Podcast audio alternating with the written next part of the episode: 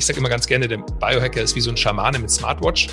Äh, wir können jetzt halt mehr und mehr reinschauen in unseren Körper und Sachen verstehen und herausfinden, die vielleicht vorher auch im esoterischen Bereich waren und diese jetzt auf so eine wissenschaftliche Ebene hieven und dadurch mehr aus unserer Lebensqualität rauskommen. Willkommen bei Talking Brains. Du willst immer 110% geben und jedes Projekt so richtig rocken? Du willst als High-Performer noch mehr aus dir herausholen? Sei es im Sport, Büro oder im Alltag? Dann bleib unbedingt dran und get shit done. Hallo Max und herzlich willkommen im Talking Brains Podcast zum zweiten Mal schon. Ja, vielen Dank, Fabian. Freut mich, wieder hier zu sein. Max, ähm, du bist ja nicht nur einer der ersten Biohacker Deutschlands, sondern mittlerweile auch ähm, ja, ein, ein, Kollege von mir geworden, ein Freund in der Biohacking-Szene geworden, äh, Gründer von Flowgrade.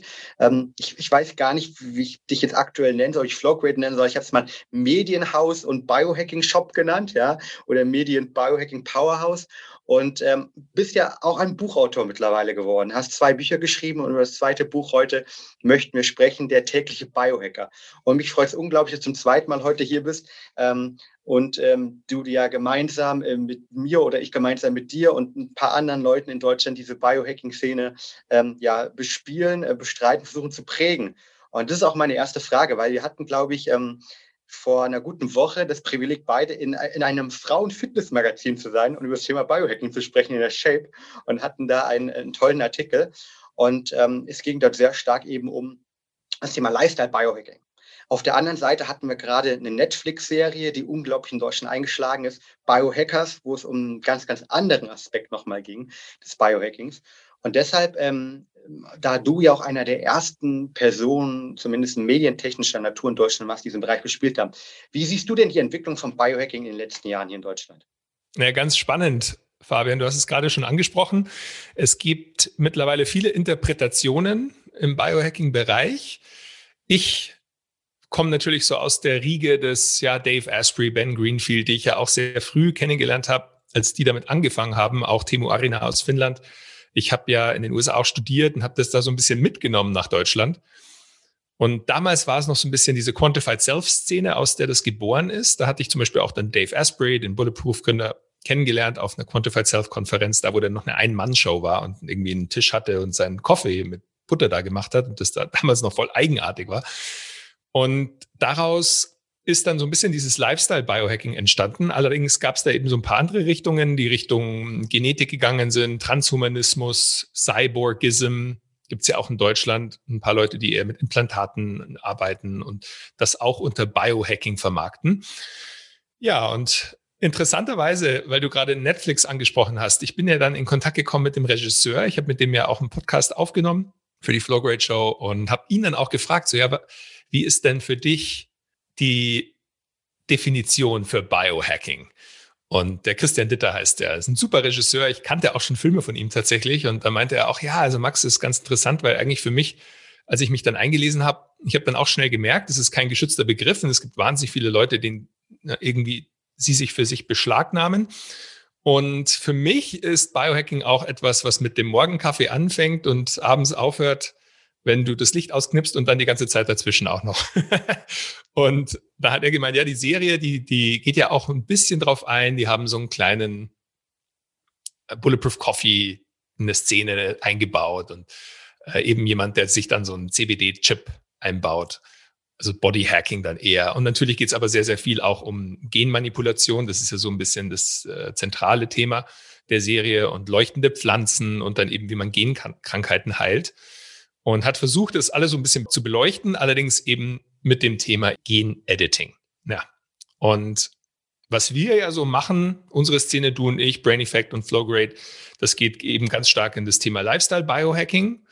Allerdings, was alles so ein bisschen kombiniert für mich, ist ja diese, dieses Interesse, diese Neugierde für die Mechanismen des Körpers. So wie funktioniert unser biomolekulares Pflänzchen? Wie können wir besser verstehen, was genau passiert, wenn wir meditieren? Welche Hirnwellen treten da hervor? Welche Chemikalien werden ausgeschüttet?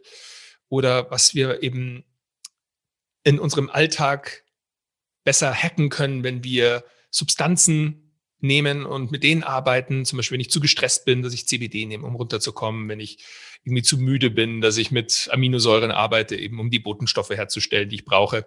Und das ist, glaube ich, so die Gemeinsamkeit, diese Neugierde für den menschlichen Organismus, für die Biologie. Und was ich eben spannend finde, wir kennen ja noch aus der Schule, dass wir das so getrennt haben, Physik, Chemie und Biologie. Und gerade merke ich, wie das alles so zueinander findet. Also ich mache ja auch mehr und mehr gerade mit Persönlichkeitsentwicklern. Mit Christian Bischoff habe ich jetzt schon mehrmals Projekte gemacht und Sachen aufgenommen mit dem Veit Lindau. Die interessieren sich jetzt genau für unseren Bereich. Dann äh, hatte ich jetzt Kontakt mit dem Tom Mögele, der eher so Richtung Joe Dispenza geht und also auch Quantenphysik. Und das ist ja das Spannende, weil eben auch unsere Gedanken und Emotionen sind eigentlich biologische Signale, also quantenphysikalische Signale, elektrische Signale. Und wenn wir die besser verstehen, dann können wir sie auch verändern. Und dann ist Biohacking für mich eher eine Herangehensweise. Und das Ziel dahinter, das ist dann unterschiedlich. Also manche, die wollen eben eher so ein bisschen Seelenchirurgie machen, wie zum Beispiel der Veit Lindau, äh, und den Leuten beibringen, wie sie eben mit ihren seelischen Themen zurechtkommen. Wir machen viel im Körper- und Fitness-, Ernährungsbereich. Ich gehe mehr und mehr auch ins emotionale Thema, gerade äh, Kraft der Gedanken. Und so unterscheidet sich das immer. Und dann gibt es natürlich auch noch die Transhumanisten, die dann eher das Interesse haben, herauszufinden, wie kann ich mit Technologie äh, mein Leben noch weiter vereinfachen, eben zum Beispiel durch einen implantierten Chip, der meine Haustür öffnet und so. Das ist jetzt weniger in meinem Interesse. Das würde ich sagen, ist eher so am Rande des Orbits. Aber gleichzeitig finde ich das eine super spannende Entwicklung, dass jetzt einfach das richtig Fahrt aufgenommen hat und die Leute eben mit den modernen Methoden. Ich sage immer ganz gerne, der Biohacker ist wie so ein Schamane mit Smartwatch. Äh, wir können jetzt halt mehr und mehr reinschauen in unseren Körper und Sachen verstehen und herausfinden, die vielleicht vorher auch im esoterischen Bereich waren und diese jetzt auf so eine wissenschaftliche Ebene hieven und dadurch mehr aus unserer Lebensqualität rauskommen. Und darum geht's bei mir eigentlich wieder in die eigenen Hände nehmen, was uns gehört, dass unsere Lebensqualität, unser Wohlbefinden die immer mehr gekidnappt wird, eben von der Technologie um uns rum, von Netflix, Amazon, die uns sagen, was wir anschauen sollen und einkaufen sollen. Und ich glaube, dass, äh, da bist du mit mir einverstanden, dass wir mehr und mehr merken, dass die Leute einfach keinen Bock mehr haben, fremdbestimmt zu werden. Dass sie auch merken, dass es ihnen nicht gut tut. Du hast gerade im Vorgespräch schon erwähnt, es gibt eben diese Statistiken, dass sich wahnsinnig viele Leute jetzt danach fühlen, dass sie in einem Burnout stecken oder in einer leichten Depression. Und ich glaube, das sind alles so diese Symptomatiken, die jetzt nach diesen zehn Jahren Smartphone, Facebook, Social Media langsam kommen, wo die Leute merken, hey, ich habe keinen Bock, da immer wieder reingezogen zu werden. Ich will wieder selbst bestimmen, wie es mir geht. Ja, ich glaube, das Thema Selbstbestimmung, das du angesprochen hast, ist für mich eines der wichtigsten Themen, weil da geht es natürlich äh, für mich auch im Biohacking absolut drum. Es geht darum, selbstbestimmt seine Gesundheit, gerade auch zum Beispiel in der aktuellen Lage, in die Hand zu nehmen. Es geht um vielleicht auch eine Demokratisierung von medizinischem und gesundheitlichen Wissen. Weil du hast es angesprochen, auch ähm, vor 10, 20, 50, 100 Jahren, ähm, wenn man irgendwie unzufrieden war mit seiner Gesundheit, ähm, konnte man zum Arzt gehen und wenn man aber nicht krank war, der einen wieder weggeschickt. Und ähm, heutzutage sind es eben ganz genau so Leute wie du äh, mit Flowgrid, äh, wir bei Brain Effect und viele, viele andere, die über Podcasts, die über Magazine, die über Messen, die über Events eben versuchen, ganz genau dieses Wissen ähm, und auch dieses Wissen, wo was verschiedenste Bereiche zusammenfasst. Du hast die Physik angesprochen, die Biologie angesprochen, du hast die Medizin angesprochen, die zusammenzubringen und sozusagen äh, vielleicht auch einfach aufbereitet oder einfacher aufbereitet eben den Leuten anzubieten, so dass sie selbstbestimmt eben ihre Gesundheit selbst in die Hand nehmen können. Ich glaube, da sind, sind wir absolut, absolut am Puls der Zeit ähm, und das ist wichtig. Auf der anderen Seite, und das, das ist jetzt die, die Frage daraus resultierend, ähm, sehen wir, dass jetzt viele Menschen, ähm, obwohl sie jetzt Zugang zu dem Wissen haben, es vielleicht doch nicht schaffen, ins Machen zu kommen und selbstbestimmt ihre Gesundheit in die Hand zu nehmen, ihre Leistungsfähigkeit in die Hand zu nehmen. Woran glaubst du, hängt das? Ja, ist ganz spannend. Wir leben halt in einer Informationsgesellschaft und das habe ich auch in meinem Buch zitiert. Das habe ich von auch einem Podcast-Gast von mir, von Derek Sivers, der mal gesagt hat, wenn Informationen eine Lösung für unsere Probleme wären, dann wären wir alle, und ich erweitere das leicht, glückliche Millionäre mit Sixpack. Weil die Informationen sind ja alle da. Wir müssen uns ja fast wehren, nicht herauszufinden, wie man abnimmt oder wie man ein erfolgreiches Business startet. Also diese ganzen Methoden, die sind alle da draußen und trotzdem fällt es den Leuten, wie du gerade schon gesagt hast, sehr, sehr schwer, in die Umsetzung zu kommen. Und der Grund dafür der liegt in verschiedenen Ebenen. Also zum einen in der Psychologie, dass wir einfach tendenziell uns leicht für Sachen motivieren können, aber uns sehr, sehr schwer tun, dran zu bleiben und durchzuhalten. Und ich denke, das liegt vor allem daran, dass wir unterbewusst immer eine Kosten-Nutzen-Rechnung machen, also die konstant stattfindet. Und wenn es eben dann zu hart wird, wenn auf einmal die, der Nutzen nicht mehr dem, den Kosten entspricht und der gefühlt weniger ist, dann hören wir auf. Und das ist ganz typisch, kennt man ja bei den Neujahrsvorsätzen, dass die Leute bis zum 19. Januar, interessanterweise wurde der 19. Januar in den, im UK betitelt als Quitter's Day, weil da die über 90 Prozent der Leute wieder aufhören. Und zwar, das basiert auch auf Daten, auf den Daten einer Fitness-App Strava, die ja wahnsinnig viele, ich glaube 800 Millionen Datensätze analysiert hat und eben auf diesen 19. Januar kam. Und interessanterweise aus der Psychologie, ich bin ja übrigens studierter Psychologe, deswegen interessieren mich diese Themen auch immer so sehr, ist es so, dass etwa genau nach diesen drei Wochen, also das passt schon, diese 19 Tage, sich diese Promotional Motivation, also diese Anfangsmotivation, das Neue, ah, aufregend, cool, ich starte jetzt mit einer neuen Diät, mit einem Fitnessprogramm, die wechselt dann zu einer Prevention Motivation, also einer Verhinderungsmotivation. Und ein ganz äh, klassisches Beispiel sind äh, Leute, die zum Beispiel sehr motiviert sind, die ersten 100 Euro zu verdienen, aber dann eher motiviert sind, diese 100 Euro nicht mehr zu verlieren, als die nächsten 100 Euro zu bekommen. Und das ist bei Gesundheit, bei anderen Ressourcen ganz genauso. So, ich habe dann die ersten Erfolge gehabt, so nach den drei Wochen, und dann wechselt diese Motivation und dann ist man eben nicht mehr so motiviert, nach wie vor dran zu bleiben, sondern schaut eher, dass man irgendwie jetzt so ein bisschen entspannter weiterfährt und dann aber fällt man wieder in die alten Verhaltensweisen zurück und dann nach sechs Wochen ist man wieder da, wo man am Anfang war. Das ist ganz typisch. Und hier hilft es wirklich immer wieder die Leute und das schaffen sie oft eben nicht von selbst. Deswegen suchen sie sich Knotenpunkte, irgendwelche Impulsgeber, die ihnen dabei helfen, wieder diese Motivation zu generieren, also das Dopamin im Kopf wieder, wieder zu fördern.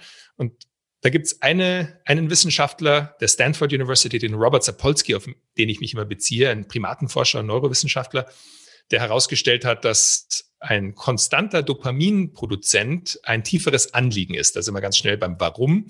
Ich finde, das wird auch immer so ein bisschen inflationär gerade verwendet, aber dieses Warum, bei, besonders bei Menschen, kann dazu führen, dass du langfristig motiviert bist.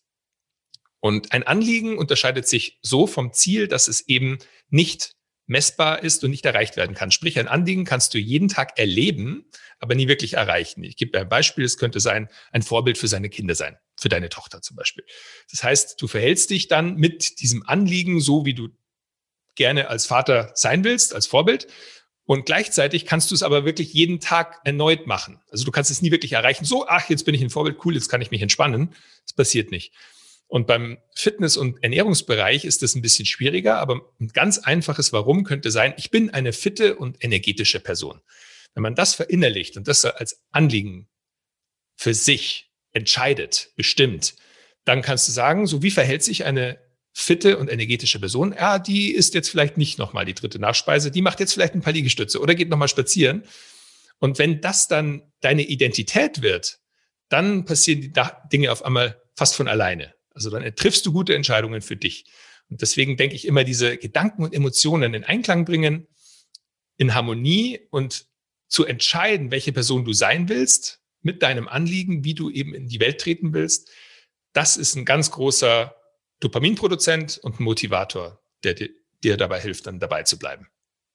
Ich glaube, das Thema Dopamin ist da natürlich unglaublich wichtig auch. Und das ist ja der Grund, warum wir auf der einen Seite halt ähm, so ja, addicted, äh, süchtig nach Social Media äh, sind. Ähm, auch dort gibt es wunderbare Bücher, die ähm, auf der einen Seite äh, genau kreieren, wie man eigentlich eine App baut, dass sie konstant irgendwie bei dir bei der Nutzung Dopamin ausstoßen. Und warum nicht genau diese Erfahrung auf, auf die wirklich wichtigen Sachen, wie du gesagt hast, trans, äh, transformieren, beziehungsweise transferieren, weil alle Informationen sind da. Und ich, ich, fand, ich fand die Zitat äh, legendär halt, äh, dass wir alle irgendwie Businessgründer mit Sixpack wären. Ähm, und was uns wirklich fehlt, ist, glaube ich, die Disziplin. Und das kenne ich bei mir selbst, auch, auch bei mir. Ich arbeite immer wieder daran, ähm, nicht nur äh, die coolen Ideen äh, zum Beispiel aus deinem Buch aufzugreifen ähm, und äh, die zwei, drei Tage umzusetzen, sondern die konstant über Wochen, Monaten umzusetzen, dass sie Unterbewusstsein kommen. Und ich finde den Hack hier mit ähm, sich zu überlegen, das Why, äh, welches, wie möchte ich sein, welche Identität möchte ich haben, was ist mein persönliches Anliegen für mich ähm, eine sehr, sehr coole Variante, ähm, um sozusagen mehr in dieses Machen zu kommen und vor allem dieses konstante Machen zu kommen, das ja langfristig erst die Resultate generiert. Klasse, das ist das Thema. Das ist auch die Überleitung zu, zu deinem Buch. Ich habe schon angesprochen. Du hast, Max, äh, den täglichen Biohacker geschrieben. Was ist denn für dich überhaupt ein täglicher Biohacker? Ja, übrigens, du, er, er kommt ja vor, du kommst vor mehrmals. Genau, der tägliche Biohacker. Also die ganze Idee basiert eigentlich darauf, dass ich argumentiere, der Biohacker ist ein Archetyp. Und was heißt das? Aus der Psychologie wieder kommend, ein Archetyp ist eben ja ein Grundtyp, der in allen von uns besteht. So ein bisschen wie auch der Muttertyp oder der Vatertyp oder der Ehrgeizling oder der eher der Chiller, der Faule, je nachdem. Und der Biohacker für mich ist, ja, was in anderen Gesellschaften in der Menschheitsgeschichte die Schamanen waren, die Ovaden bei den Germanen, die Medizinmänner, die Kräuterhexen. Das waren alles Personengruppen, die vielleicht auch teilweise hochsensibel waren oder Fähigkeiten hatten, vielleicht mit, also Sachen zu spüren, die andere nicht gespürt haben und die sich gerne am Rande des bereits Erforschten und des noch nicht Erforschten bewegt haben. Und deswegen beginnt auch mein Buch, der tägliche Biohacker, mit der Geschichte von Pfarrer Kneip der ja so ein bisschen der Iceman Wim Hof war, bevor Wim Hof in unsere Welt trat.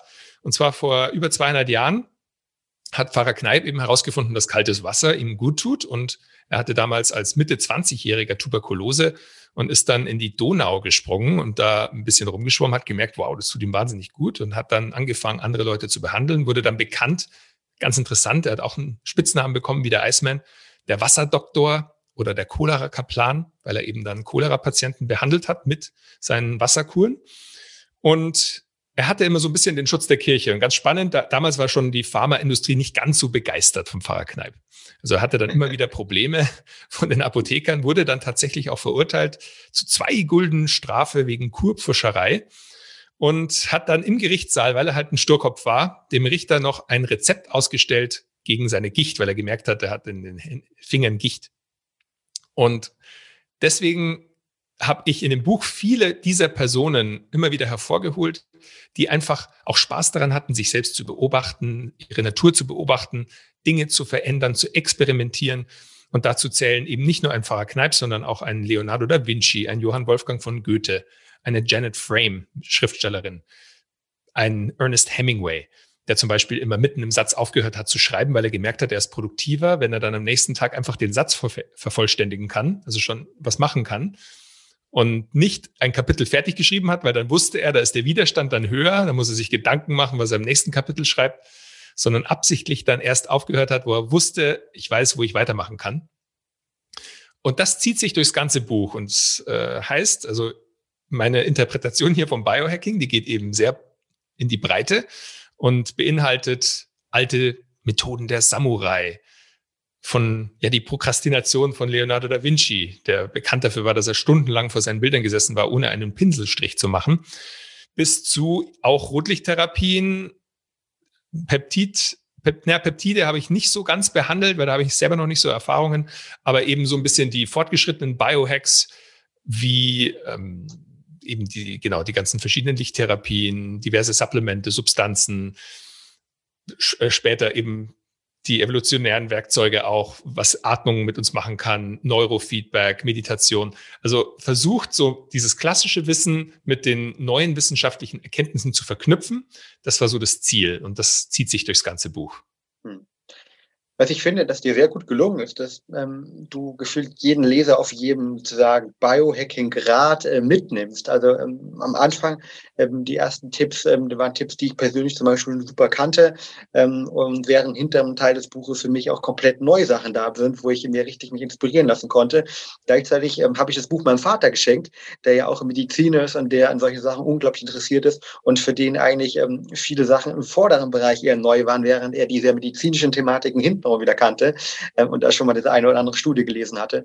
Von der Seite ähm, finde ich es eine, eine, sehr tolle ähm, Sammelsorien, Zusammenfassung, ähm, Inspiration und Tipps eben, ähm, die einem täglich mitnehmen können in den persönlichen Biohacking Journey, äh, Journey oder in deinen einzelnen Weg, in seine Reise, die wir haben, ähm, geteilt eben in zwölf Bereiche. Ähm, was sind denn nochmal die zwölf Bereiche, die du, äh, die du nutzt warum hast du genau diese zwölf Bereiche gewählt? Ja, ganz interessant. Erstmal vielen Dank übrigens, dass du auch mein Buch verschenkst und an deinen Papa, der Mediziner ist. Das ist natürlich das beste Feedback für einen Schriftsteller. Und das freut mich sehr. Also vielen Dank dafür. Die zwölf Kapitel. Ja, ich fange ja an mit Motivation. Das war übrigens, das war eine harte, deswegen schnaufe ich gerade so, weil das war wirklich während des Buchschreibeprozesses ein ganz schönes Hindernis. Ich bin immer wieder an meine Grenzen auch gekommen, auch habe immer wieder beim Verlag dann angefragt, ja, ich brauche noch ein bisschen Zeit, brauche noch ein bisschen Zeit. Also geplant war eben das Buch rauszubringen Anfang 2019 eigentlich und es kam dann eher Ende 2020, weil ich gemerkt habe, es ist einfach noch nicht rund und ich denke mir immer, also es ist ein bisschen so mein Motto, wenn ich was mache, dann warum nicht gleich geil? Also zumindest ist das der Anspruch. und genau, dann habe ich wirklich nochmal angefangen von Scratch. Ich hatte nur schon 90 Seiten geschrieben, Fabian, und habe die dann komplett gescratcht, weil ich gedacht habe, nee, ich muss das neu anfangen. Und damals habe ich das so ein bisschen alles irgendwie ineinander fließen lassen und dann gab es mal was zu Motivation und zu Stress und es war aber alles zu chaotisch. Und dann bin ich nochmal wirklich an unsere ganzen Kundenanfragen von Flowgrade gegangen und habe einfach mal wirklich so, so ganz schnell, so schnell wie möglich Tausende von äh, vergangenen Kundenanfragen irgendwie durchforstet und so ein bisschen nach den Wörtern geschaut oder den Themen, was halt die Leute beschäftigt und habe das dann in zwölf Ziele unterteilt, beziehungsweise in 13 eigentlich. Also ich habe ja noch ein 13. ganz kurzes Kapitel zum Thema Lebensglück und habe dann gemerkt, ja, also zum einen viele unserer Kunden und bestimmt auch eurer Kunden tun sich sehr schwer, sich zu motivieren, haben wir gerade schon drüber gesprochen, sind zu gestresst, ihnen fehlt an Klarheit, also was soll ich eigentlich machen, wo soll ich anfangen? Sie können sich nicht gut fokussieren, sie schlafen schlecht, sie haben, also ein Thema geht zum Beispiel auch um Sexualität, so das Thema Sex ist, ist mehr und mehr wichtig, wird auch jetzt offener diskutiert, auch in unserer Szene. Dann Langlebigkeit, wollen lange gesund bleiben natürlich, ein Riesenthema. Und dann habe ich noch ein Kapitel zum Thema Flow also wo es eher so um Produktivität und aber auch in, sich im Moment verlieren geht. Ja, und dann habe ich das so strukturiert und mir auch gedacht, was macht jetzt am meisten Sinn, wenn jemand jetzt anfängt, das Buch zu lesen. Also es ist auch dazu gedacht, einfach mal auch rumzustöbern. Aber das erste Kapitel geht eben um Motivation. dann kommt Klarheit, Fokus, Ernährung, Fitness. Und nach und nach baust du dir diese Werkzeugkiste auf, wie ich immer sage, mit verschiedenen Techniken und Methoden, um mit genau diesen Problemen umzugehen. Ja, und dann nach und nach hat das Gestalt angenommen und dann hat es mir auf einmal gefallen. Und das ist eben das Spannende dann. Du kriegst dann auf einmal Feedback von dir selbst, von deinem Projekt, an dem du gerade arbeitest. Und dann fühlt sich das gut an und dann, dann baut sich fast zum Momentum auf, das letztendlich dann in einem Flow-Zustand endet und dann auf einmal lief's. Und irgendwann bin ich natürlich dann wieder vom Surfbrett runtergefallen ins Wasser und dann musste ich erstmal wieder paddeln. Äh, das ist immer ganz gerne das Beispiel, das ich so bringe. Ja, und irgendwann war es rund und dann war es fertig. Und diese zwölf Kapitel plus eins, die haben sich auch für mich so bewährt. Also das sind alles Stufen, die ich irgendwie selbst dann während des Buchschreibeprozesses auch durchlaufen habe. Und deswegen bin ich sehr glücklich damit. Sehr schön. Das ist ja das Wichtigste, dass man als Autor selbst glücklich über sein Werk ist äh, und absolut dahinter steht. Ähm, und das sind ja auch dann die, die bereicherndsten Geschichten, wenn es Geschichten sind, die eben von dir selbst kommen und äh, wo du selbst ähm, sozusagen deine Evaluation des Biohacks, um es mal so zu nennen, dann sozusagen auch aufgeschrieben hast. Ja, das, das Tolle ist übrigens, Fabian, noch ganz kurz dahinter, also nee, weil, weil eben das, das kam dann alles zusammen. Also das war dann so, das Cover, das wurde von der Magnum-Fotografin, von der Karin Massin gemacht, auf Bali, das bin ja ich drauf. Dann habe ich mhm. Illustrationen im Buch der vom Filippo Buzzini und der war dann wirklich ein Glücksgriff, weil der war der einzige eigentlich dann zwischenzeitlich, der mir immer wieder Feedback gegeben hat, auch zu dem, was ich geschrieben habe und der das halt illustriert hat. Und so habe ich irgendwie nach und nach, ohne dass es jetzt wirklich so bewusste Entscheidungen waren, aber irgendwie unterbewusst Wege gefunden, mich wieder zu motivieren, dran zu bleiben, es weiterzuentwickeln. Und deswegen ist es dann am Ende eine runde Sache geworden. Aber entschuldige, du wolltest was fragen. Äh, nee, ähm, also ich, genau, die runde Sache ist definitiv geworden. Ähm, du hast aber gerade etwas gesagt, was ich unglaublich spannend fand, dass du sozusagen ähm, selbst alle Kapitel während deines Schreibens nochmal durchlebt hast und äh, sozusagen dich dort wiedergefunden hast in unterschiedlichen Bereichen. Was waren denn die die Top-Hacks und es gibt ja 366 Tipps, Hacks, Inspiration genau in diesem Buch. Aber was waren denn so die vielleicht drei, vier, fünf Top-Hacks, die du für dich auch während des Buchschreibens genutzt hast? Ähm, weil ich habe ja gehört, ähm, es waren zwei Jahre, die du dran geschrieben hast, ja, ähm, oder vielleicht noch länger, äh, zwei Jahre, die sich ja auch, ähm, wo du mit unterschiedlichsten externen Einflüssen zu kämpfen hattest, ähm, wo es ums Thema Konzentration, Schlaf, Meditation, Stress etc. Also was waren denn so deine Top 5, 6 Hacks, die sowohl im Buch sind, aber die dir auch selbst geholfen haben, dieses Buch eben fertigzustellen und zu diesen ja, wunderbaren ähm, ja, Zusammenfassung von Biohacking-Tipps und Tricks ähm, zu schaffen, die es heute dann oder die ich in der Hand habe sozusagen. Du, da, ja, da könnte ich jetzt Stunden drüber reden. Allerdings, ich beschränke mich. und der allererste Tipp war wirklich, ich habe genau diesen Fehler gemacht wie viele Zweitautoren. Ich hatte ein erstes Buch, das zum Bestseller wurde und das war ja ein bisschen der Grund, auch warum der Verlag dann auf mich zukam und sagte, Max, wir müssen jetzt nachlegen äh, und hast du eine Idee für ein zweites Buch? Und da haben die mich da heiß gemacht. Und da hatte ich auf einmal irgendwie, äh, also zurückblickend, ich wollte das zweite Buch dann haben. Das war, hat sich irgendwie cool angefühlt. Ah, cool, geil, zweites Buch draußen. Gleichzeitig wollte ich es aber eigentlich nicht schreiben oder ich wusste nicht wofür. Und das war eigentlich der erste Punkt, dass ich wirklich nochmal in mich gehen musste und für mich auch entscheiden musste, was, was soll denn das für ein Buch sein? Was will ich damit machen? Und da habe ich dann mehrere Gründe auch dafür gefunden. Also zum einen, dass es für mich eine, eine Selbststudie war, also mich ein bisschen selber auch zu beobachten und die Geschichten, die über die Jahre hängen geblieben sind, auch unsere gemeinsame Zeit so im Biohacking eben. Ich habe ja eine Seite über äh, unsere erste Begegnung und mit, mit Brain Effect auch, das mich so ein bisschen erschreckt hat, weil auf einmal kam da so ein Platzhirsch, die mit wahnsinnig viel Power und Energie da äh, reingingen mit dir, so als Feldherr vorn dran. Und ich dann eben über Aikido gelesen hatte und dann, da habe ich dann Parallelen gesehen, wo, wo ich mir dachte, ja, warum nicht das in eine Gelegenheit umwandeln? Und ihr wart dann ja dreimal eine, einer unserer stärksten Partner fürs Flowfest Top-Sponsor, äh, du warst Sprecher, wir haben mehr Podcast-Episoden gemacht, uns auf Events äh, eben befeuert und gegenseitig uns unterstützt. Wir haben mehrere Produkte von Brain Effect im Shop mittlerweile und das funktioniert fantastisch und so. Und das war dann für mich so ein, so ein Zeichen, boah, man kann also so Widerstände, so Energien, die auf dich treffen, auch umleiten und versuchen daraus was zu machen. Und das war auch im Buchschreibeprozess immer wieder so, dass ich auf einen Widerstand, also auch so ein Writers Block, sagt man ja, so eine Blockade einfach, du bringst nichts weiter. Und ich dann mir überlegt habe, okay, warte mal, irgendwas will mein Körper mir sagen. Und eigentlich fast so in diese Dankbarkeit gegangen bin. So, ja, danke, dass du mich auf irgendwas hinweist. Ich weiß noch nicht genau, was es ist, aber ich überlege mal. Und irgendwann äh, kam dann so der Gedanke, ja, warte mal, das ist eigentlich cool, den Leuten eher so Impulse zu geben, so tägliche, kleine Biohacks. Jetzt gar nicht so alles erklären, sondern wirklich umsetzbare Sachen mit kurzen Hinweisen auf die wissenschaftlichen Hintergründe. Und so hat sich das danach nach aufgebaut. Dann irgendwann hatte ich mal komplett meine Routine verloren. Da, da habe ich dann immer nachts gearbeitet, so bis drei Uhr, vier nachts, tagsüber dann eigentlich verschlafen, dann ist fast so ein Jetlag äh, gekommen, eben über das fehlende Tageslicht auch und mein Biorhythmus war total durcheinander.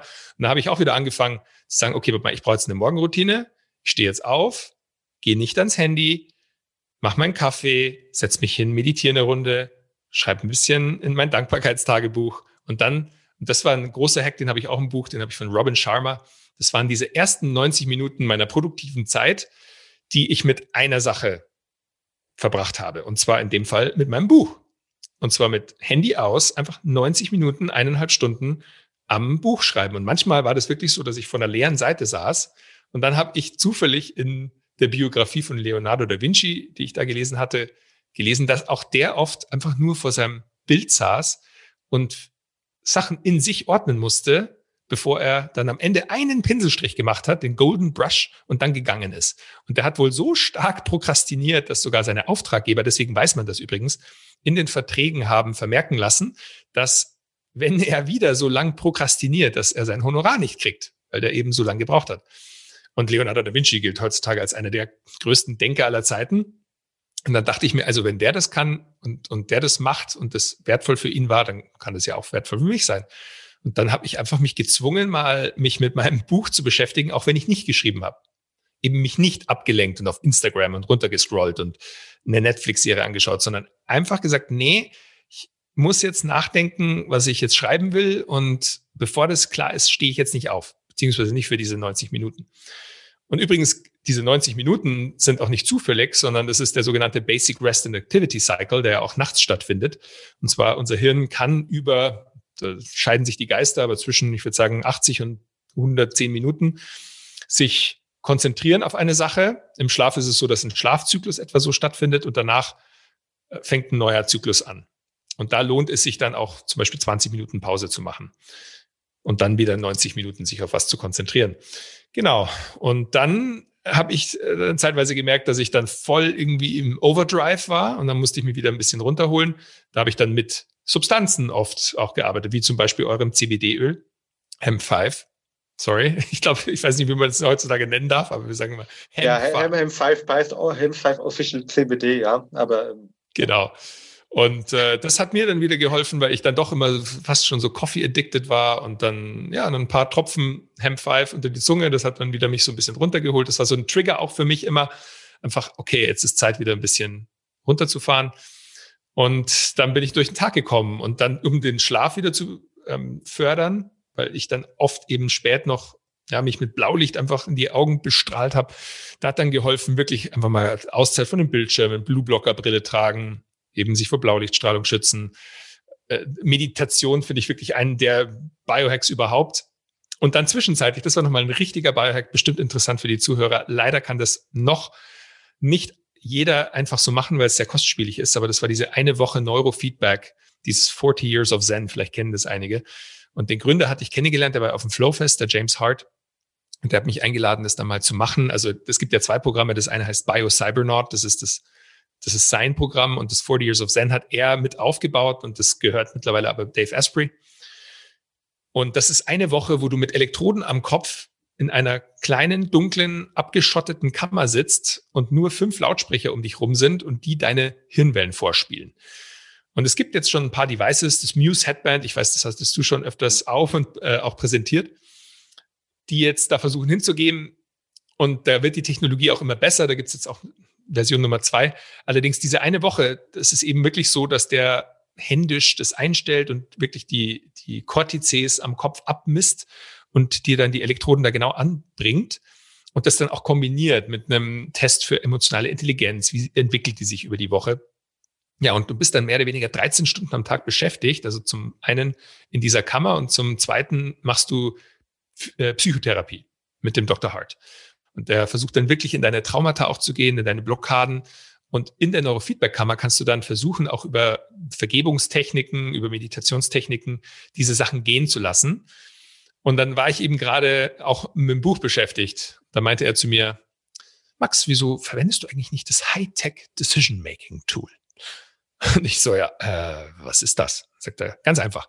Du bist in der Neurofeedback-Kammer und jetzt stellst du dir einfach mal vor, wie das Buch dann fertig ausschaut und du blätterst rum. Also während du in diesem meditativen Zustand bist, gehst einfach mal und dann versuchst du wirklich zu lesen, was auf jeder Seite steht.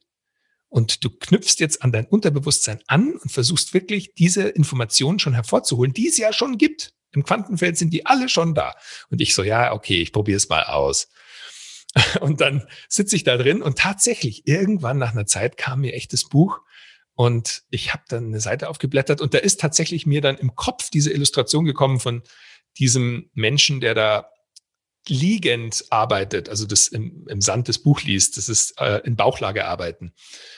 Und das habe ich wirklich gesehen in meinem Kopf, bevor ich es geschrieben und der Filippo es gezeichnet hatte. Und ja, und dann sagt er, das, mit dem du resonierst, so geh da mehr rein. So was sich gut anfühlt, mach mehr davon.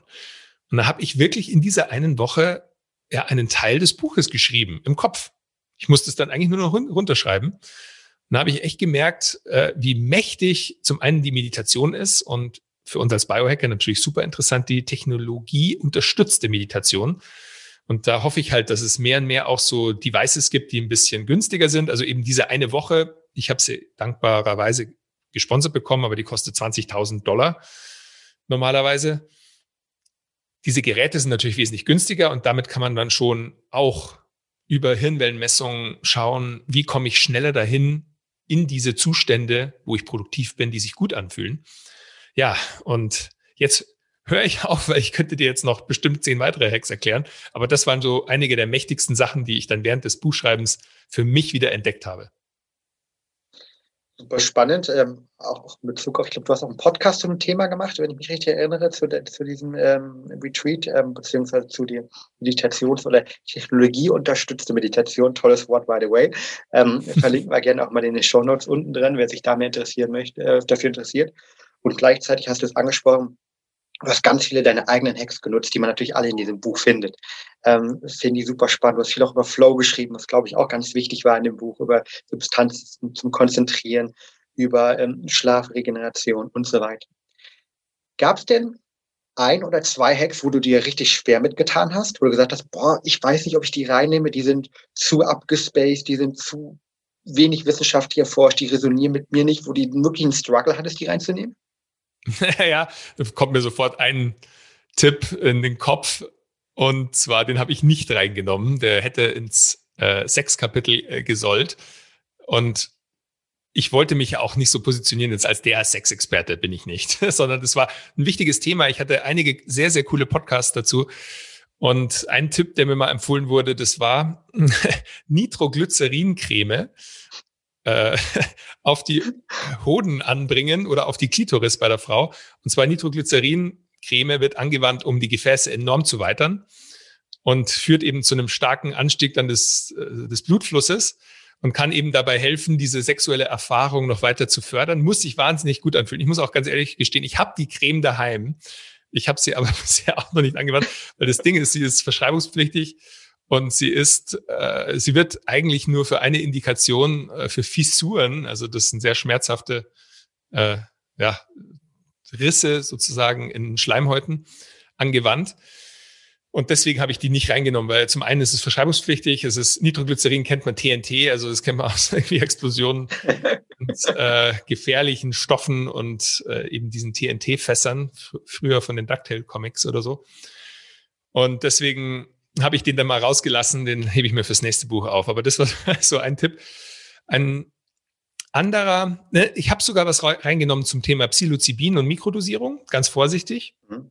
Aber eben alles, was illegal war oder was irgendwie noch, was vielleicht Leute auf falsche Gedanken bringt, was auch gefährlich sein kann, da, da war ich ein bisschen vorsichtig damit. Weil auch in unserer Szene, du weißt es ja, es gibt diese Versuche auch mit bewusstseinsfördernden Substanzen wie zum Beispiel LSD. Ähm, aber das kann eben auch sehr schnell missbraucht werden. Es ist sehr vielversprechend in einigen Bereichen, auch wenn man mit Traumata oder posttraumatischem Stress arbeitet oder ähm, diversen mentalen Erkrankungen. Aber das ist eben so ein Thema, wo ich sage, erstens bin ich noch kein Experte. Ich würde mich da noch ein bisschen gern mehr damit beschaffen, äh, ja, befassen, bevor ich da Leuten dann handfeste Tipps auch geben kann. Und das hätte dann für mich auch einfach nicht so richtig reingepasst. Und deswegen habe ich da so ein paar Sachen mal geschrieben gehabt, aber habe die dann eigentlich äh, am Ende rausgelassen, damit es auch nicht dann den Eindruck hat, boah, irgendwie der Gotzler, der ist ja voll drauf. Ähm, da da, da versuche ich zu navigieren, äh, in, auch in Bereiche, weil ich glaube, viele von den Lesern, ich habe es ja absichtlich auch breit gehalten, weil ich viele Leute mit dem Thema Biohacking, was wir machen, erstmal in Verbindung bringen will. Und ich glaube, dass dann auch viele abschalten, wenn dann irgendwie ja so Substanzen drinstehen, die entweder illegal oder verschreibungspflichtig sind und wo die Leute dann sagen, okay, Papa, das ist mir zu wild, das lege ich wieder weg. Genau. Hm, hm, hm. Genau, kann ich, kann ich absolut nachvollziehen. Ähm, und die Creme finde ich super spannend, vor allen Dingen. äh, als eigene TNT für den, für den Sex halt, ja, die Explosion sozusagen, um, um, um die zu fördern. Das werden Sie jetzt äh, bestimmt, die Verschreibungen gehen jetzt hoch die Beschreibung geht hoch halt, ja. Direkt nochmal denken. Aber kann ja leider nicht angeboten werden. Okay, sehr spannend. Vielleicht zum Schluss ähm, noch eine Frage. Du, wir haben das Thema Stress schon angesprochen. Das ist ja auch in einem Kapitel bei dir, Stressmanagement im Buch. Eines der zwölf Kapitel. Ähm, und ich habe das Gefühl, dass gerade in der, in der aktuellen Zeit, im sozialen Kontext mit Corona eben viel, viel, viel mehr Leute gestresst, äh, gestresst sind weil sie eigentlich im Homeoffice sind, gestresst, weil sie ihre Freunde, Familie, Bekannte nicht sehen können, weil auch einfach, ja, Umarmungen fehlen, ne? so, so einfach wie es ist halt. Und ähm, was hast du da konkret für ein, zwei Tipps, die du vielleicht äh, selbst gerade in der aktuellen Zeit anwendest ähm, oder vielleicht äh, deinen Lesern, deinen Hörern, deinen Freunden empfiehlst, die sagen, boah, die Corona-Zeit stresst mich gerade total, ähm, die man vielleicht auch im Buch findet? Also auf jeden Fall, das ist der allererste und wichtigste Tipp, eine digitale Detox machen und wenn möglich täglich für eine gewisse Zeit, weil ich wirklich glaube, damit tun wir uns keinen Gefallen. Das Schlimmste, was du eigentlich deinem, deinem Körper antun kannst, wenn er gestresst ist, ist zum Beispiel jemanden zuschauen auf dem Fernseher, wie er durch den Wald spazieren geht und dein Hirn denkt irgendwie, ah cool, schaut irgendwie entspannt aus, aber dein Körper kriegt überhaupt keine entspannende Signale, sondern eben Strahlung in die Augen und dann liegst du auch noch da, isst vielleicht noch eine Tüte Chips und, und das ist keine Entspannung. Und was ich dann immer sage, geh in die aktive Entspannung, zum Beispiel jeden Tag eine Runde spazieren gehen, am besten ohne Handy, am besten im Wald, Waldbaden. Der Wald hat auch im Winter hat Botenstoffe, die zum Beispiel die natürlichen Killerzellen erhöhen. Da gibt es gute Studien dazu aus Japan. Mittlerweile wird es in Japan auch verschrieben. Es gibt auch, ich glaube, in Irland ist es, da wird es auch jetzt schon, wird die Waldmedizin kommt auch mehr und mehr, in Europa generell auch. Also das ist echt was, was man für sich machen kann. Im Wald spazieren gehen, wenn das nicht möglich ist, einfach nur draußen. Am besten auch, auch im Winter mal eine Runde barfuß gehen. Gibt es mittlerweile auch gute Studien dazu, dass es äh, erdet, also sprich, dass du das elektromagnetische Feld der Erde wieder aufnehmen kannst und dadurch auch, wir kennen ja den Begriff, so, wenn du geladen bist. Und das kann man tatsächlich auch magnetisch übertragen in, du hast eine richtig starke positive Ladung, äh, in dem Fall also von Positronen. Und die kannst du wieder abgeben an das natürliche Erdmagnetfeld, das leicht negativ geladen ist, indem du zum Beispiel barfuß über den Erdboden läufst oder mal eben auch eine, ins Wasser gehst. Das äh, würde ich jetzt aber nur Leuten empfehlen, die vielleicht auch schon mal kalt geduscht haben. Das ist aber auch ein super Tipp. Das ist übrigens auch eine der Methoden, um einfach besser mit Stress umzugehen, ist zum einen über die Atmung, zum anderen sich mit einem Stressor, der eigentlich eher im Eustress ist, also im guten Stress, äh, wie zum Beispiel das kalte Wasser. Also morgens mal das Wasser auf ganz kalt drehen und dann absichtlich, wenn du merkst, ah, alles zieht sich so zusammen und du merkst, deine Atmung wird schneller und du atmest in die Brust und durch den Mund, so, dass du durch die Nase atmest, in den Bauchraum, die Schultern absichtlich entspannst und gegen den Stressor wirkst. Und damit trainierst du deine Fähigkeit, besser mit dem kalten Wasser zurechtzukommen. Und das überträgt sich dann auch auf andere Stressoren in deinem Alltag. Ja, und dann bin ich auch ein Fan davon, eben mit, mit äh, Stimulantien tagsüber mal zu arbeiten, also zum Beispiel Kaffee morgens, aber früh genug aufhören und dann eben etwas Entspannendes zu machen, eher vielleicht ein Getränk, das dich eher runterkommen lässt. Wir haben zum Beispiel diese Flowgrade goldene Milch, die bei uns richtig durch die Decke geht. Oder eben auch die Brain Effect Hemp 5 Tropfen, äh, was auch ein super Trigger ist für mich. Also egal, ob du jetzt sagst, boah, ich muss mich jetzt mit CBD irgendwie zudröhnen, sondern es geht eher darum, so ein Ritual zu haben. Deswegen finde ich es ganz nett, dieses Fläschchen aufschrauben, unter die Zunge tropfen, den Geschmack im, im Mund haben und das Aroma. Und allein das entspannt schon. Das ist ja fast dann so ein Trigger-Effekt, Placebo-Effekt, der da auch schon stattfindet, zusätzlich zu dem Wirkstoff.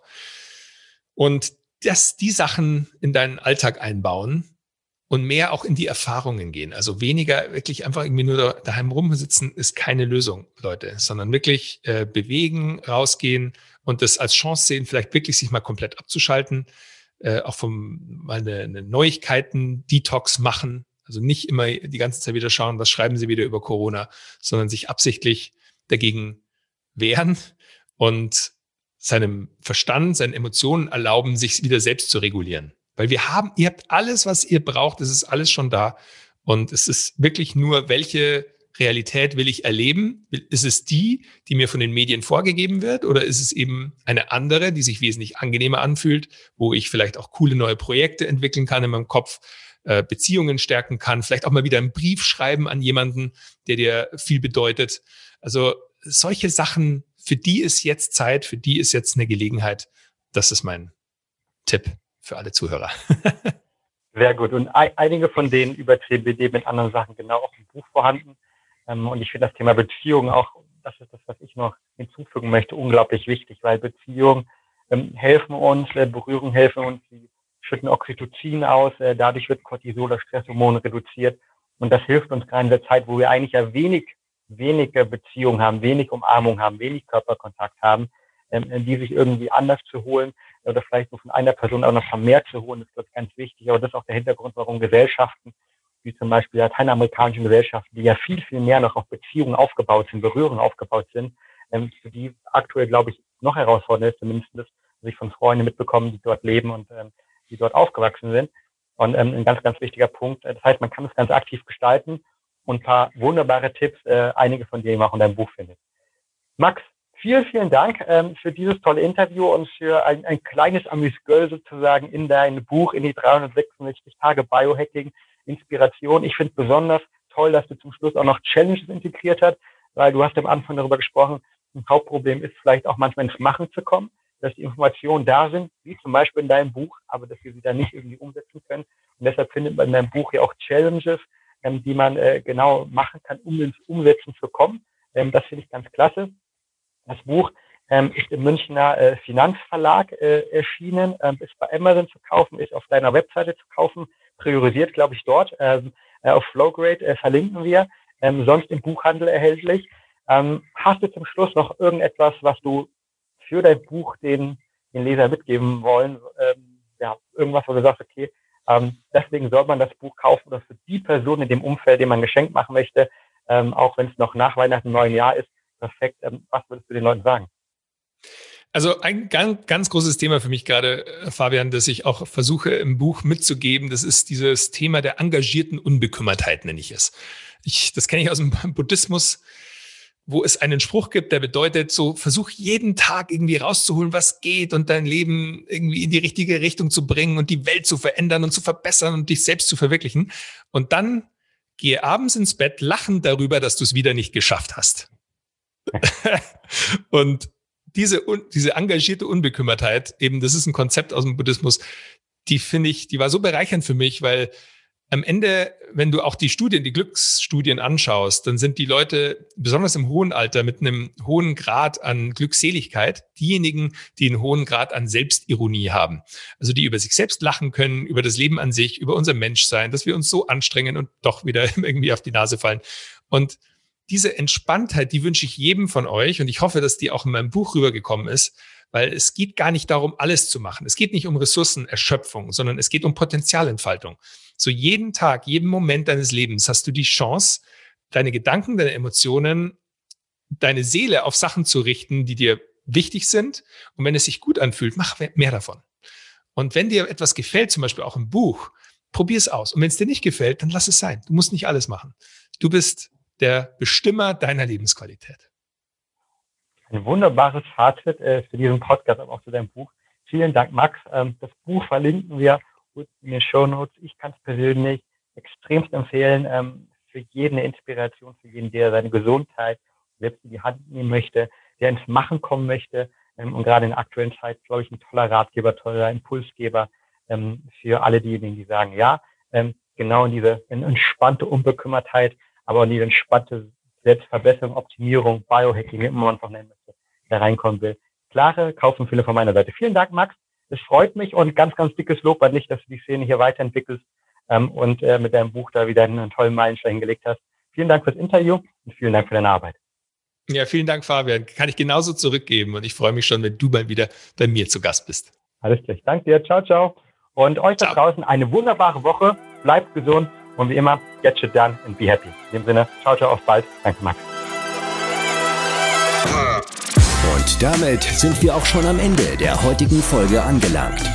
Wenn der Podcast dir gefällt, dann würden wir uns sehr über eine ehrliche 5-Sterne-Bewertung bei iTunes freuen. Teile die Folge gerne mit deinen Freunden und lass uns wissen, was für Fragen und Themenvorschläge du noch hast. Für noch mehr Content zum Thema mentale Leistungsfähigkeit folge uns gerne auf Social Media oder abonniere unseren YouTube-Kanal. Bei Facebook findest du uns unter @braindefect und auf Instagram unter @mybraineffect. Bis zum nächsten Mal und denk immer daran, get shit done.